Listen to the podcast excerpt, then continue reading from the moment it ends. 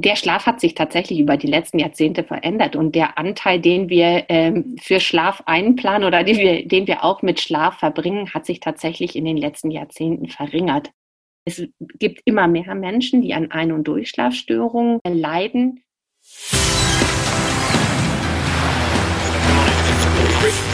Gut zu wissen, der Erklärpodcast der Tiroler Tageszeitung. Und an dieser Stelle heiße ich Sie herzlich willkommen. Mein Name ist Tamara Stocker und in dieser Podcast-Folge dreht sich alles rund um das Thema Schlaf. Und zwar nicht irgendeinen Schlaf, sondern gesunden Schlaf. Denn Schlafen ist für viele Menschen nach wie vor eine Nebensächlichkeit. Dass Schlaf aber viel mehr ist als das, soll der Weltschlaftag uns ins Gedächtnis rufen. Dieser fiel heuer auf den 19. März und soll ein Bewusstsein für die Bedeutung von qualitativ hochwertigem Schlaf schaffen. Das diesjährige Motto lautet Regular Sleep, Healthy Future. Warum dieser Grundsatz heute wichtiger denn je ist, wie man Schlafstörungen überhaupt erkennt und wie man sich optimale Schlafbedingungen schafft, über das und mehr spreche ich mit Frau Dr. Anna Heidbreder vom Schlaflabor der Innsbrucker Uniklinik für Neurologie. Zum Warmwerden gibt's aber erstmal fünf knackige Fakten rund ums Thema, die gut zu wissen sind.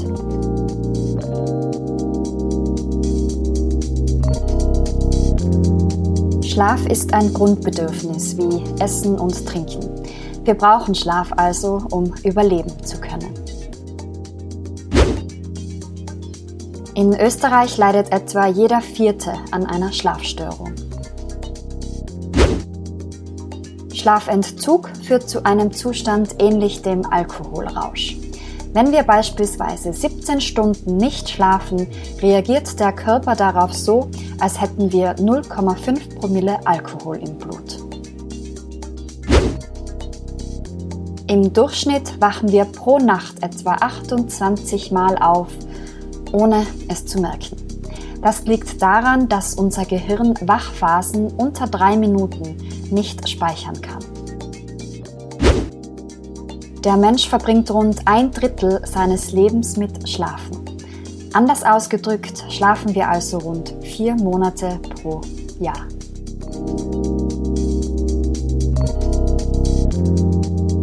Ja, und mit mir im Expertinnengespräch ist jetzt Schlafforscherin Dr. Anna Heidbreder. Frau Heidbreder, was mich natürlich gleich brennend interessiert, haben Sie denn heute gut geschlafen? Ja, ich habe diese Nacht tatsächlich sehr gut geschlafen. Ich habe sogar geträumt und bin aus dem Traum erwacht, aber aus dem Bett gekommen bin ich nicht so gut. Ich hätte gut weiter schlafen können. Passiert Ihnen das öfter, dass Sie schlecht aus dem Bett kommen? Na, eigentlich komme ich gut aus dem Wetter, aber bei dem Wetter heute, Schnee, Regen, kalt, es war schon mal ein bisschen frühlingshafter, fällt einem das natürlich doppelt schwer, wenn es morgens nicht schon so hell ist, wie es vielleicht schon mal war. Ja, das stimmt, da geht es mir gleich wie Ihnen. Ähm, können Sie sich denn daran erinnern, wann Sie das letzte Mal schlecht geschlafen haben? Oh ja, das kann ich mich sicherlich. Natürlich, Stress ist ein guter Faktor, um schlechter schlafen zu können. Und ähm, das ist auch ein häufig auftretendes Problem bei Menschen, die schlecht einschlafen können, dass man abends einfach schlecht abschalten kann. Und das passiert mir natürlich auch manchmal, dass man die ähm, Probleme des Tages und die Sorgen des Tages oder auch die Sorgen des nächsten Tages so ein bisschen mit abends ins Bett nimmt und es manchmal einem schwerfällt, davon abzuschalten. Mhm, und äh, was kann man dann da dagegen machen? Also welche Tipps haben Sie für einen guten und gesunden Schlaf? Naja, wenn es da eine, eine Formel gibt, die für jeden anzuwenden wäre, wäre das sicherlich total toll. Aber es gibt natürlich so grundsätzliche Dinge, die man versuchen kann. Was wäre denn das zum Beispiel? Das Einhalten von festen Bettliegezeiten ist mit Sicherheit sinnvoll. Ich meine, ich nehme immer das Beispiel der Kinder. Die Kinder ähm, werden eigentlich dazu trainiert, sehr regelmäßig ins Bett zu gehen, am besten zu einer wirklich fixierten Zeit. Das trifft für Erwachsene auch zu. Das kann für Erwachsene auch sehr hilfreich sein. Und dieser Punkt des abends runterfahren. Ich glaube, das ist was ganz, ganz Wichtiges. Und äh, das kann man, glaube ich, auch tatsächlich üben, lernen und eintrainieren, abends runterzukommen. Wie könnte denn das zum Beispiel ausschauen? Das kann irgendwie ein schönes Abendritual sein. Der eine mag gerne ein warmes Fußbad oder eine Tasse Kakao oder einen warmen Tee oder irgendwas, was man am Abend macht. Der eine oder andere liest vielleicht noch mal ein paar Seiten, um runterzukommen und einfach wirklich versuchen, einen Cut zu machen vom Tag zum sich runterfahren und sich vorbereiten zum Schlafen. Was sollte man denn, wenn es geht, möglichst vermeiden? Also der Klassiker ist ja häufig, dass man ähm, vor dem Fernseher vielleicht schon mal vorzeitig einschläft ähm, und schon mal sich den Schlafdruck nimmt, den man dringend braucht, um nachts oder abends gut einzuschlafen, wenn man im Bett liegt. Also das sollte man vermeiden. Wenn man einen Mittagsschlaf macht, sollte man den auch mit großem Sicherheitsabstand zum Nachtschlaf machen. Also am besten vor 15 Uhr und der sollte nicht exzessiv lang sein, wenn möglich wirklich nur 30 Minuten maximal. Außerdem sollte man koffeinhaltige Getränke vermeiden mit einem Sicherheitsabstand von mindestens vier Stunden. Aber das muss man für sich selber auch erproben. Also ähm, bei dem einen wirkt der Kaffee am Mittag schon ähm, ungünstig aus, weil äh, Koffein kann tatsächlich auch unterschiedlich abgebaut werden. Dann sollte man vermeiden, große Mahlzeiten einzunehmen vor dem Schlafen und auch Alkohol, große Mengen. Das kann vermeintlich helfen, aber es macht den Schlaf schlecht, wirklich Alkohol zu trinken.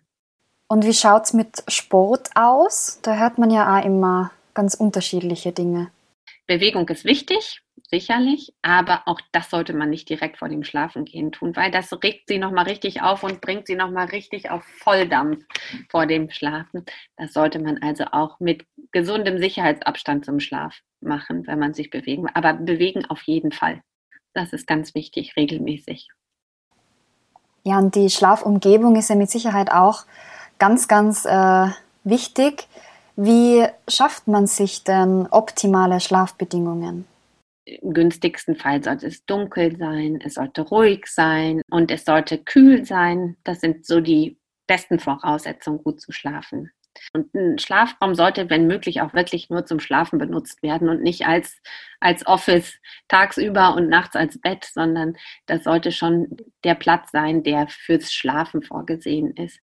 Und wie schaut es mit den Lichtverhältnissen aus? Das spielt doch sicherlich auch eine Rolle am Abend ist es natürlich immer gut, dieses Licht, dieses grelle Licht zu vermeiden, ne? weil das Dämmerlicht oder auch die Dunkelheit natürlich auch für unser ganzes Hormonsystem extrem wichtig ist, auch dem Gehirn zu signalisieren, jetzt ist Abend, jetzt ist Nacht. Unser Gehirn soll sich einstellen auf Schlaf und Nacht, weil nur wenn der Einfluss von Licht abnimmt, kann auch unser Schlafhormon Melatonin wirklich erst gut ausgeschüttet werden, was blockiert wird, wenn wir einfach uns hellem Licht aussetzen. Das heißt also, man sollte bestenfalls auch das Handy aus dem Schlafzimmer verbannen. Am besten ja nicht nur das Handy, sondern auch das Tablet und der Computer und der Fernseher. Das sind alles Dinge, die natürlich auf der einen Seite Licht ausstrahlen, was natürlich ungünstig für die Melatoninausschüttung ist, aber auf der anderen Seite können die Dinge uns auch ganz schön aufregen. Also der letzte Blick auf das Handy, um zu gucken, ob noch Mails eingegangen sind oder vielleicht einmal noch mal zu checken, was am nächsten Tag ansteht, alles auf der Agenda kann einen natürlich auch nochmal auf 180 bringen ähm, und eher die Sorgen und Ängste, vielleicht auch was am nächsten Tag alles zu tun und zu erledigen ist, nochmal schüren, was sich natürlich dann auch ungünstig auswirken kann auf den Schlaf. Also die Schlafumgebung sollte ziemlich gerätefrei sein, sage ich jetzt mal so. Also das, das hat eigentlich im Schlafraum nichts zu suchen. Und warum genau ist gesunder Schlaf denn jetzt so wichtig für uns? Ja, also unser Schlaf hat ganz viele Funktionen. Einmal natürlich uns zu erholen von dem, was man tagsüber gemacht hat, aber wir brauchen das auch, ähm, um zu lernen beispielsweise. Der Mensch verbringt tatsächlich ein Drittel seines Lebens damit zu schlafen. Und das spiegelt ja wieder, dass das offensichtlich eine ganz, ganz wichtige Funktion hat. Und es ist evolutionär noch nicht so, dass wir das Schlafen ähm, verlernt haben. Wir, das bleibt uns als Mensch offensichtlich erhalten, weil es offensichtlich so viele Funktionen erfüllt. Und es ist auch so, dass ähm, im Gehirn nachts andere Funktionen und andere Dinge in unserem Gehirn ablaufen, als es tagsüber abläuft. Auch zum Beispiel Wachstum ist ganz wichtig.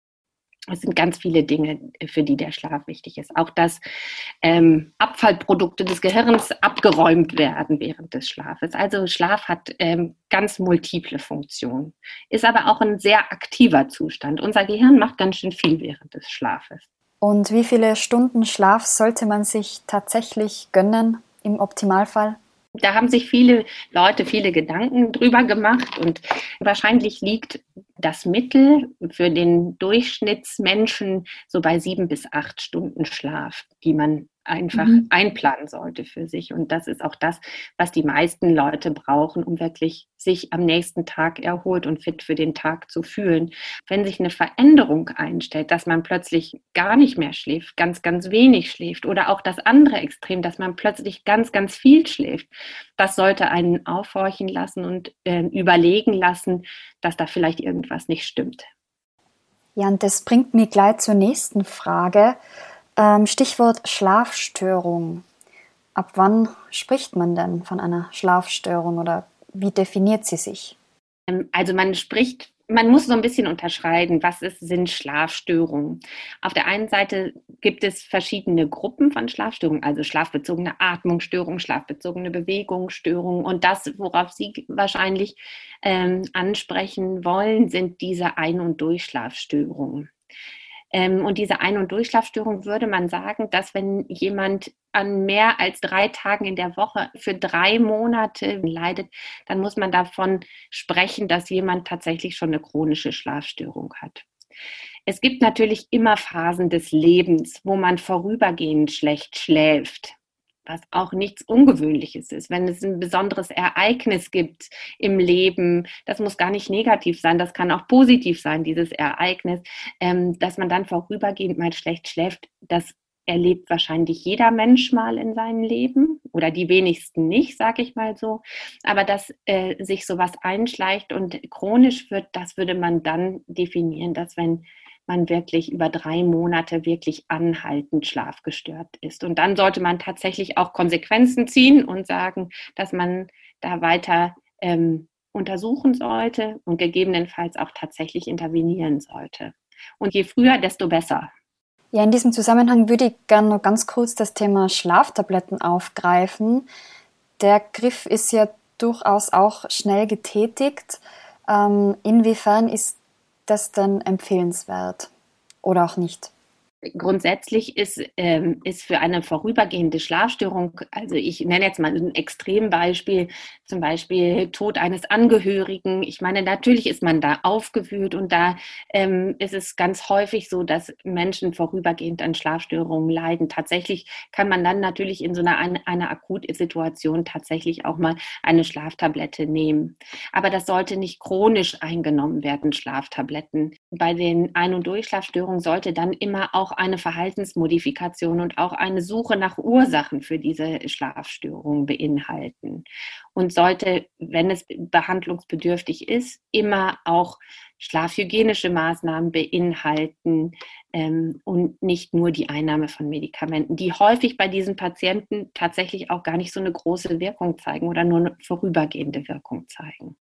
Kann man sagen, dass es bestimmte Risikogruppen gibt, also Menschen, die Schlafstörungen eher entwickeln als andere? Also eigentlich kann man das ganz gut sagen. Also Ein- und Durchschlafstörungen betreffen mehr Frauen als Männer. Äh, mit steigendem Alter steigt das Risiko dafür, dass man eine Ein- und Durchschlafstörung bekommt. Es gibt mit Sicherheit auch genetische Prädispositionen, an Ein- und Durchschlafstörungen zu leiden. Wir wissen auch, dass andere Erkrankungen Ein- und Durchschlafstörungen verursachen oder auf jeden Fall unterhalten können, also Schlafatmungsstörungen beispielsweise.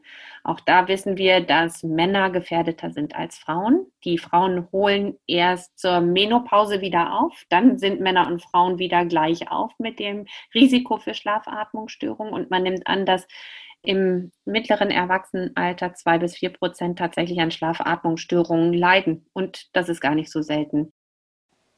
Zum Abschluss vielleicht noch eine allgemeine Frage. Wie würden Sie denn sagen, steht es aktuell um den Schlaf unserer Gesellschaft? Also was für einen Stellenwert hat gesunder Schlaf und hat der Wandel von, ja, schlafen kann ich auch noch, wenn ich tot bin, zu Schlaf als das neue Statussymbol denn schon stattgefunden? Ja, also ähm, Schlaf der Schlaf hat sich tatsächlich über die letzten Jahrzehnte verändert und der Anteil, den wir ähm, für Schlaf einplanen oder den wir, den wir auch mit Schlaf verbringen, hat sich tatsächlich in den letzten Jahrzehnten verringert. Ähm, das ist aber nicht eigentlich nicht richtig. Es ist ganz wichtig für uns, dass wir schlafen, um einfach auch gesund zu bleiben. Ähm, das ist auch so ein bisschen äh, der Titel des diesjährigen World Sleep Days, ähm, Regular Sleep, Healthy Future, was relativ viel aussagt. Um eine gesunde Zukunft zu haben, müssen wir einfach auch regelmäßig schlafen. Und das wird auch aus wissenschaftlichen Untersuchungen immer klarer, dass wir wirklich regelmäßig schlafen müssen, damit wir einfach gesund bleiben können. Und ja, Schlafstörungen nebenzu. Ähm, es gibt immer mehr Menschen, die an Ein- und Durchschlafstörungen leiden. Das hat mit Sicherheit auch damit zu tun, dass wir als Menschen uns immer mehr leistungsoptimieren wollen und wirklich den Tag, so weit es geht, ausnutzen möchten. Aber man so ein bisschen vergisst bei, dem, bei der Tagesplanung, dass wir auch unseren Schlaf irgendwie einplanen müssen und dass diese sieben bis acht Stunden auch auf unseren Tagesplan gehören und einfach wichtig sind, um gesund zu bleiben.